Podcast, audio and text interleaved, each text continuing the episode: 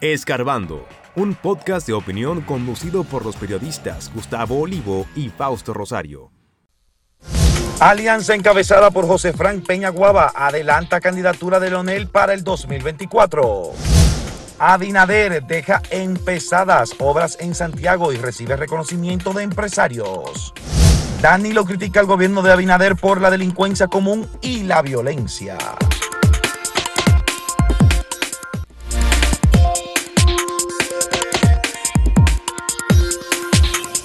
Este fin de semana se produjeron dos fallecimientos que nos entristecen, por supuesto, porque la doctora Leonor Sánchez Baret fue una dirigente político que fue eh, hermana, además, de otros dos dirigentes políticos del Partido Revolucionario Dominicano y falleció eh, a, la, edad de 84, 83 años. 83 años hay que lamentar la muerte de la doctora Leonor Sánchez Baret.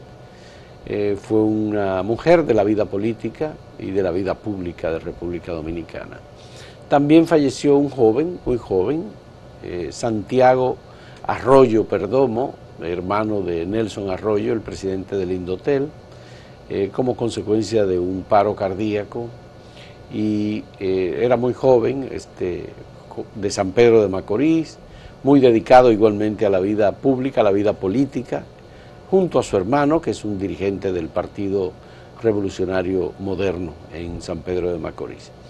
Falleció igualmente el director de Recursos Humanos de la Policía Nacional en un accidente de tránsito en la autopista Duarte. Este, este hecho igualmente eh, es muy doloroso, eh, sobre todo tratándose de una persona eh, así como Santiago Arroyo, muy joven, el director de Recursos Humanos de la Policía Nacional. Vayan nuestras condolencias a cada una de las familias. De igual manera, quiero enviarle un abrazo de condolencia a la familia Aventura Diloné en San Francisco de Macorís por el reciente fallecimiento de la profesora Aide Ventura Diloné. Eh, una persona educadora muy querida, de una familia muy buena, de gente muy trabajadora. Ella fue atropellada por una motocicleta y estuvo en gravedad varios días y falleció eh, ya el pasado viernes. Así que un abrazo a todos allá en la familia Ventura Dironé. Bueno, Gustavo, el expresidente de la República, Danilo Medina, estuvo en Bonao eh, como parte de las actividades en las que él ha comenzado a desplazarse y a juramentar nuevos peledeístas. Eh, la información que se ofreció es que en Bonao el Partido de la Liberación Dominicana juramentó a 10.000 nuevos miembros, especialmente jóvenes y mujeres. Allí el expresidente Danilo Medina ofreció un discurso en el que criticó la desatención de organismos como los de prevención de violencia y de atención a los temas de seguridad, es decir, el 911, dijo que han sido abandonados por esta administración y lamentó eh, que hayamos llegado a situaciones de violencia que nunca antes se habían visto en, el, en la República Dominicana. Él dijo nunca antes. Sí, eso dijo, que nunca antes se habían visto en República Son cosas de la política, porque yo creo que él es bastante mayorcito para saber periodos que hemos tenido aquí de crisis reales, de inseguridad y de violación de derechos y de violencia, o sea, incluso los gobiernos peledeístas. Entonces, eh, son, son picos y altibajos que tiene ese problema, que no se pueden justificar, no debería ocurrir, pero no es algo exclusivo de este momento. Y él lo sabe.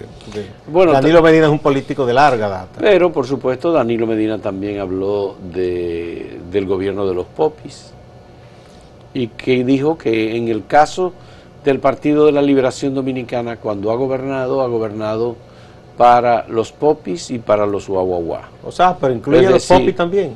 Eso es como los tutumpotes y pelagatos que se llaman Sí, los tutumpotes y pelagatos de El gobierno ha dejado que le etiqueten con el asunto de los popis.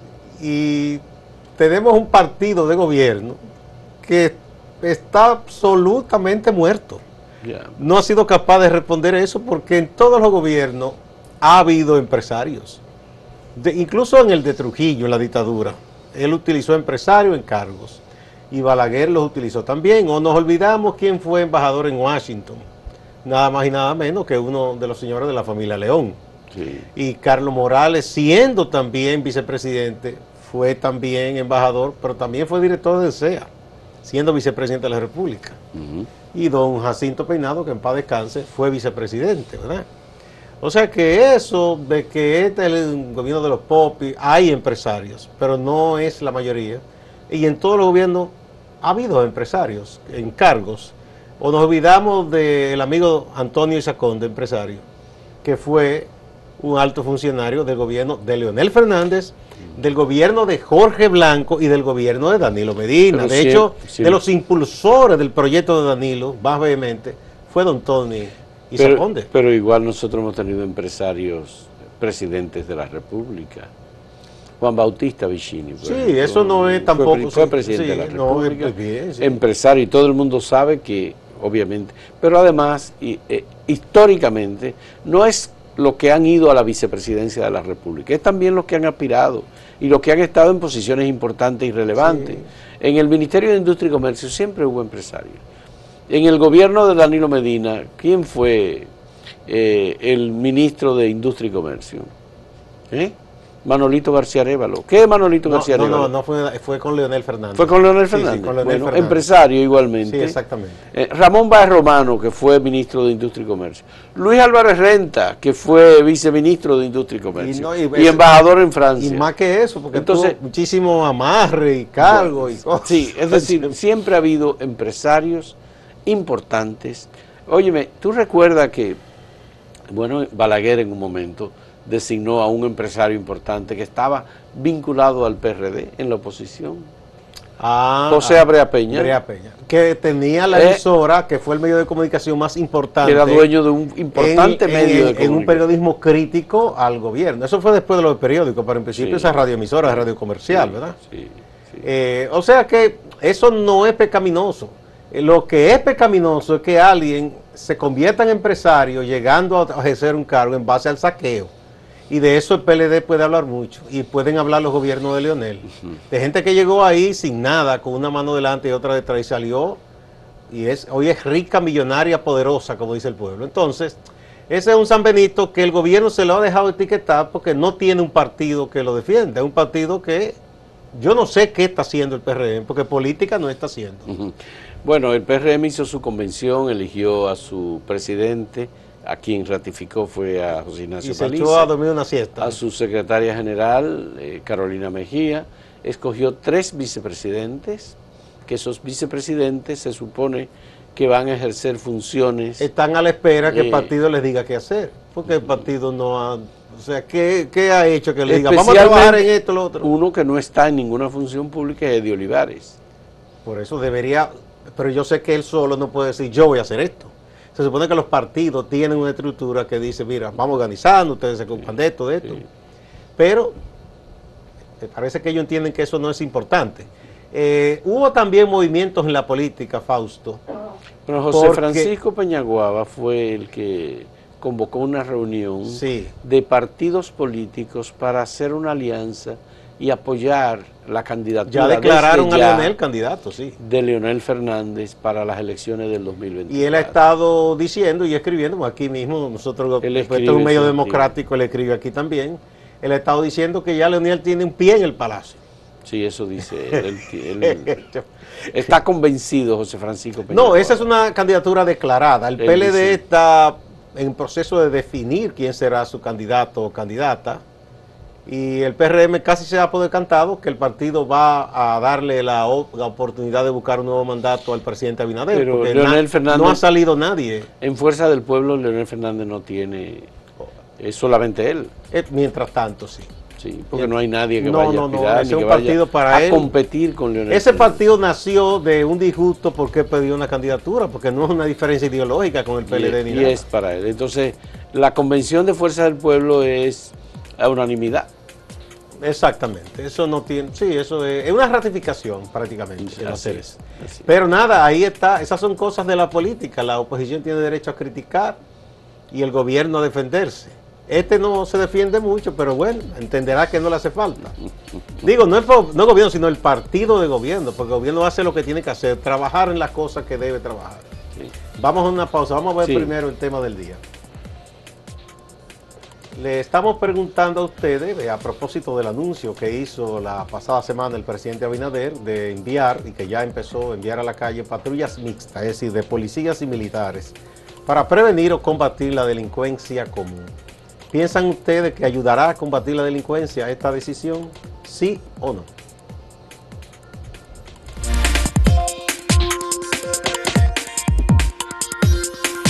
Si quieres anunciarte en este podcast, escríbenos a podcast.acentotv.de.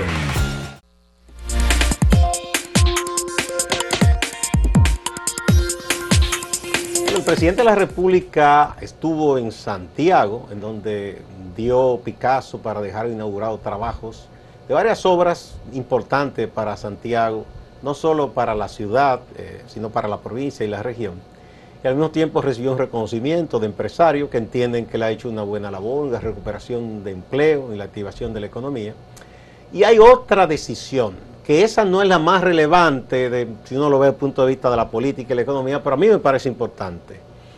El presidente eh, que ya había emitido un decreto para fortalecer la Dirección Nacional de Museos, que dirige el buen amigo Carlos Andújar Persinal, eh, entonces, como parte de esos trabajos que hará la dirección de museo y que el presidente va a apoyar, y este fin de semana se habló de eso en Santiago, se van a rescatar eh, patrimonios eh, de la arquitectura.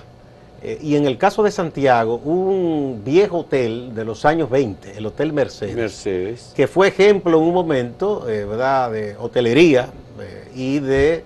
es un legado de, digamos, de, la migración italiana a Santiago.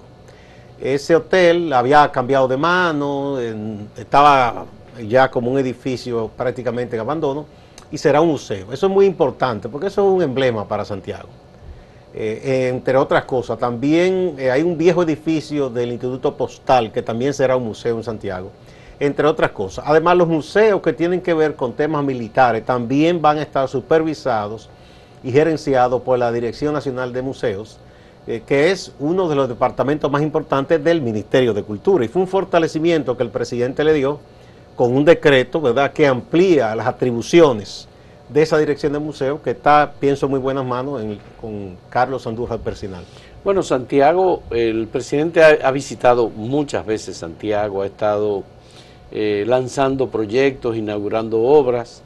Y hay que tomar en cuenta que Santiago es un referente importante para, esta administración, porque la vicepresidenta de la República, Raquel Peña, es de Santiago, y porque eh, muchos de los funcionarios de la administración gubernamental también son de Santiago. No, y yo lo veo desde el punto de eh, vista del peso que tiene Santiago en la economía y en la historia y en la cultura de este Pero es que ese ha sido un reclamo permanente de, los, de la gente de Santiago de los sectores, no solamente de los grupos empresariales, sino de la clase media. Exactamente. Y obviamente lo que está haciendo el presidente es que le está dando eh, relevancia a Santiago, le está poniendo atención, y allí hay un tema vinculado con el empleo. Pero ese es un empleo que está muy vinculado con las zonas francas. O sea, es un empleo eh, generado por el sector privado. Es un empleo generado por el sector privado. Que es muy importante porque eso le quita presión al Estado. Sí. El sector privado que tiene eh, fíjate, Fernando Capellán, que fue uno de los que encabezó el grupo empresarial que le hizo el reconocimiento al presidente Luis Abinader. Ellos tienen Codevi, que está en Dajabón, pero Codevi no es una empresa solo establecida en la frontera del lado haitiano, sino que Codevi es una empresa muy vinculada, fuertemente es un grupo empresarial, fuertemente vinculada con Santiago. Claro. Porque una parte de Codevi está en Santiago hay una industria de zona franca muy grande que se dedica a los cortes de, por ejemplo, una buena parte de la ropa que se elabora en la frontera de Dajabón se corta en Santiago. Y el otro proceso se hace en la frontera. Entonces, ya el grupo Codevi... Que ha seguido operando bien eh, esa empresa en la frontera. Que tenía unos 10 mil empleados, yo creo que tiene cerca de 20 mil empleados ya, contando los de Dajabón con los de Santiago. Pero igual ahí está la zona franca de Tamboril que es una zona franca poderosísima. Ahí se producen los tabacos más importantes. Bueno, habrá un museo, exportación habrá de un museo que, vinculado al tabaco y también a la memoria del presidente eh, Horacio Vázquez también. Ah, sí. Sí, en Tamboril también. Bueno, en Tamboril, sí, porque hay un grupo de historiadores y de intelectuales encabezado por Eduardo García Michel, eh, por Eduardo Tejera y otros que han hecho numerosos encuentros y conferencias tratando de reivindicar el gobierno de Horacio Vázquez y la figura de Horacio Vázquez, que fue sepultada por Trujillo, porque en realidad lo que hizo Trujillo fue darle un golpe de Estado a Horacio Vázquez. y bueno, y eso- lo humilló, no lo mató, pero él vivió una Lo humilló, definitivamente. de ostracismo interno Ya, aquí, lo apagó. Se le hincó, le habló mentira a Trujillo y le dijo, Trujillo se hincó ante Horacio Vázquez enfermo y le dijo que no, que no estaba conspirando ni iba a conspirar, porque Trujillo era el jefe del ejército del gobierno de Horacio Muy Vázquez. famoso encuentro aquel, que Entonces- prácticamente eh, eh, era hostigándolo militarmente y todo. Con, el mismo Horacio Vázquez le dijo, bueno, yo soy su preso soy su presidente. que en una le dice, no, usted sigue siendo mi presidente y lo saludó, pero ya se sabía que Ya estaba. tenía los días contados Entonces, gobierno. lo único que quedó, se borró la historia, se borró prácticamente todo. Lo único que quedó fue Tamboril, el lugar de Horacio Vázquez y de doña Trina, su esposa, Trina de Moya, y allí hay un pequeño museo dedicado a Horacio Vázquez. Pues todo eso se va a reivindicar, se va a mejorar. Y está el nombre de la comunidad que se va, llama Villa Vázquez, que uno entiende que está, que se reconoce como Villa Vázquez Pero ese queda en Montecristi. por como un recuerdo, se supone, Sí, sí. de Horacio Vázquez. Pero después que- hubo una borradura de la historia. Por esa dictadura y además después yo pienso que de, de manera muy parcial se recuerda nada más un error que él cometió tratando de extender su mandato con una reinterpretación de una constitución que ya, error. que ya no estaba vigente. Gravísimo. Muchos error. dicen que eso fue el pie de amigo para que Trujillo hiciera lo que Bueno, hizo. eh, Eduardo Tejera, que es miembro de la Junta Monetaria actualmente, eh, y que está casado con una descendiente, una nieta de Horacio Vázquez. Ha- Hay que decir que escribió un libro sobre la economía en los gobiernos de Horacio Vázquez. Y es un libro muy bien documentado, con muchísima información, que reivindica de alguna manera la gestión económica de, de- de Horacio Vázquez. Que por demás hay que decir que Horacio Vázquez fue de los que participó para matar a Lilis en 1899, el 26 de julio. Fue uno de los que participó No de los y conspiradores, de los sí. conspiradores. Bueno, son esos temas. eh, Pues relevantes. nada, yo creo que eso eh, se va, se, se resalta más todo el tema de la economía, pero esas, esos pasos dados en, en el ámbito de la cultura, pienso que son importantes, porque siempre yo digo, los países no solo viven, como dice la Biblia, del pan, también la parte cultural, espiritual es importante para un país. Y yo creo que eso es un buen fortalecimiento, ese que se va a hacer. Pero además, eh, me parece que la República Dominicana necesita una eh, revitalización museística eh, importante. Claro. Hay que rescatar muchos sectores que están definitivamente abandonados. Bueno, y hay que ver lo que ha pasado con algunos museos. El Museo de Historia y Geografía, por ejemplo, abandonado. El Museo de Historia Natural, por ejemplo. Claro, en la pasada administración ha se habido un intervenciones, por ejemplo, de el- recuperación de infraestructura. Sí, se, eh, Ve- ve- verdad, en, pero- en uno se terminó, que es el, el Museo del Hombre, o Museo del Hombre y la Mujer Dominicanos, que tuvo ahí el amigo Miguel del Can. Ahí se- ese se concluyó, porque él le puso especial empeño a eso. No, ese era el Museo de Historia y Geografía, no fue Eh, ah, pensé que era de los de- no, sí. no, no, de no. historia y geografía, sí. No, no, sí, no, sí, historia y no. geografía, sí. Ya, ya. Fue el que se concluyó. Los demás eh, todavía tienen pendiente muchas cosas. Eh, es un departamento que si el Ministerio de Cultura recibe poco fondo, a su vez, esa dirección recibe menos. Yo creo que aquí Pero por eso ahora va a haber un calor y un Gustavo. eh, de parte del Estado. Y además pienso que también se piensa involucrar en lo que describe hoy en el artículo que escribe Carlos Andújar Presinal a sectores privados que tienen interés también de aportar. Y eso es impo- importante también. Yo creo que aquí hace falta, y nosotros lo hemos dicho y hemos postulado, porque se aproveche eh, la oportunidad incluso de una edificación que está eh, sin ocupar, que tiene un propietario, pero de todos modos es la casa que está en la Duarte, esquina Luperón, en donde nació Pedro Enrique Jureña eh, en el 29 de junio de 1844. Eso es donde se estableció la primera vez la Galería Nader, en el segundo piso de esa edificación. Está desocupado.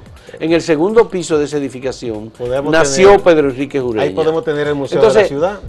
no tenemos un museo de la ciudad. Nos falta un museo de la ciudad, pero también es tanto lo que tienen los Enrique Jureña, no solamente por Salomé, sino también por Pedro, por O sea, que puede también ser una especie de casa museo de los Enrique De los Enrique Ureña. Yo entiendo que se puede en otro lugar de aquí el museo de los Enrique Ureña. Se puede hacer también el museo de la ciudad. Ojalá que de los empresarios que tienen mucha plata, como hicieron los León en Santiago o hicieron los Pereyó, en, Baní, que aquí se animen alguna de esas familias de empresarios y que doten a la ciudad capital de ese museo que no tiene. Bueno, vamos a recordar la pregunta que tenemos para ustedes en el día de hoy.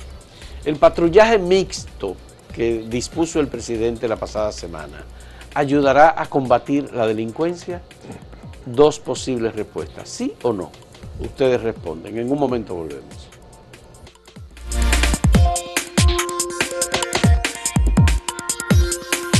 Síguenos en redes sociales, arroba acento diario y arroba acento TV.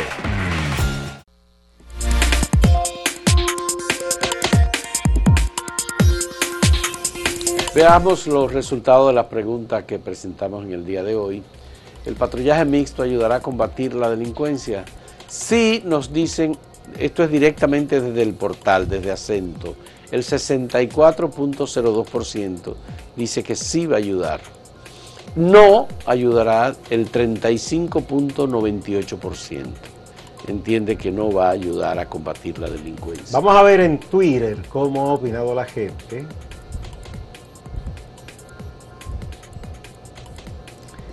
Aquí eh, el sí es 52.6%. Es menos alta la proporción, ya que un 47.4% dice que no. Más o menos van parejas las cosas, pero el sí es mayor.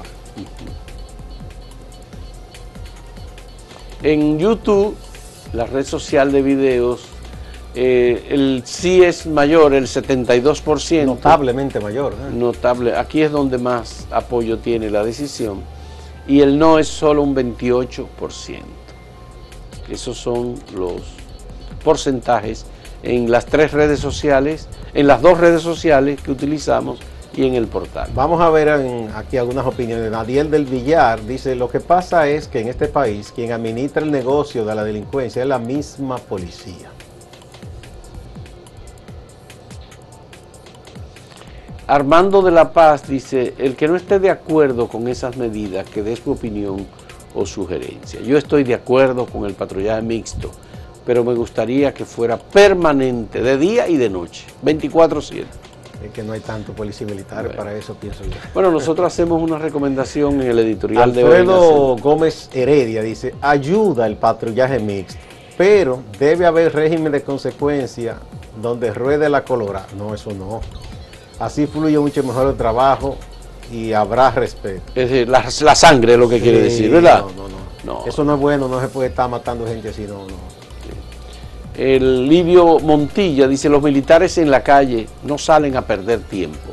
El toque de queda aquí se llevó a cabo por eso. Eso no, eso no anda perdiendo tiempo. si los militares no andan perdiendo tiempo. Si te dijeron suba, súbete.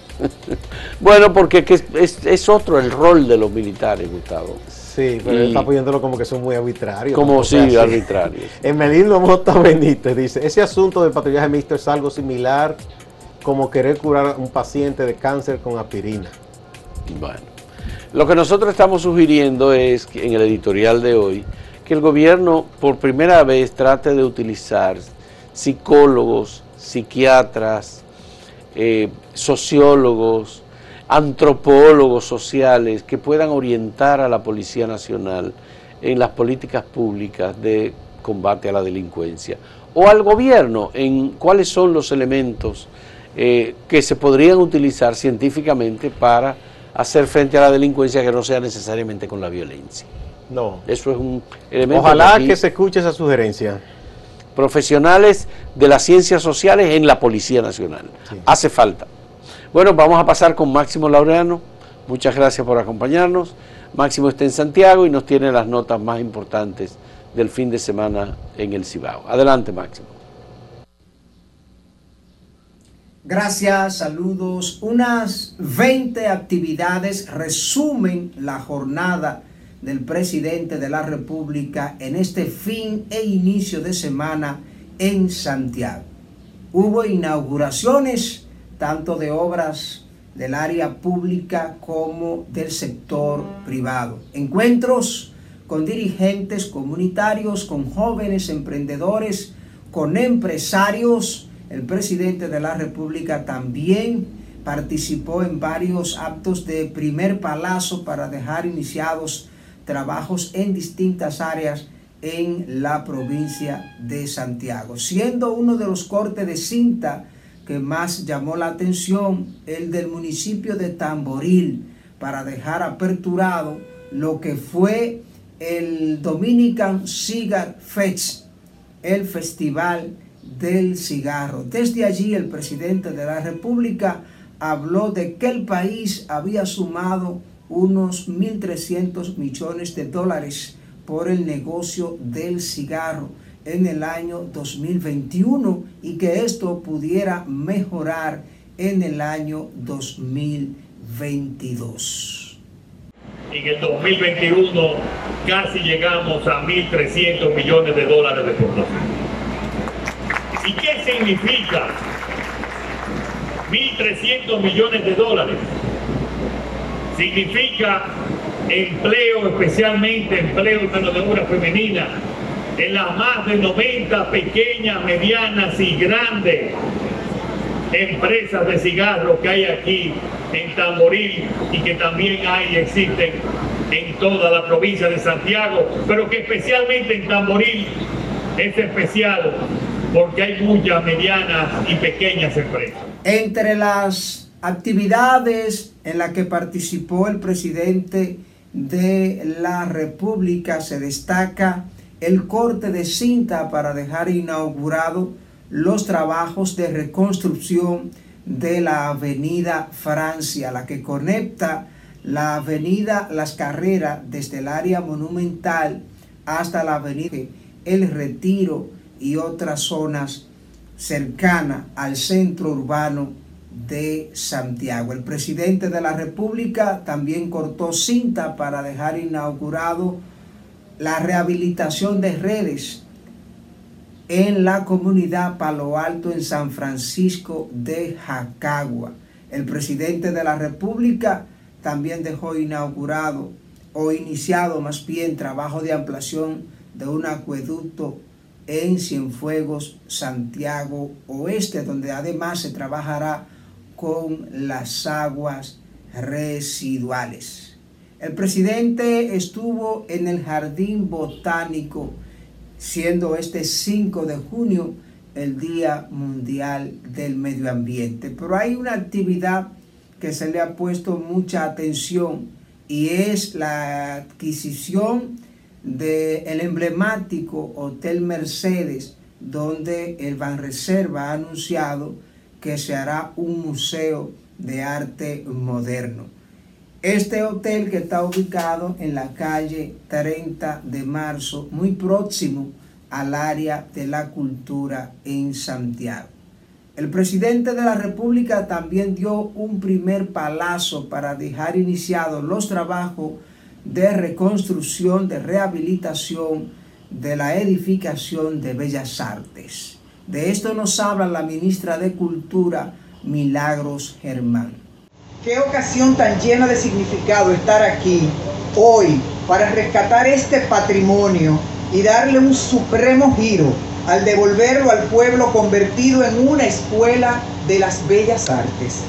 Un templo de la cultura en el cual se formarán generaciones de jóvenes inquietos, curiosos, artistas de este Cibao próspero y bendito que emergerán de aquí para los escenarios del mundo, allá donde su sensibilidad se encuentre con los otros y se convierta en aplauso.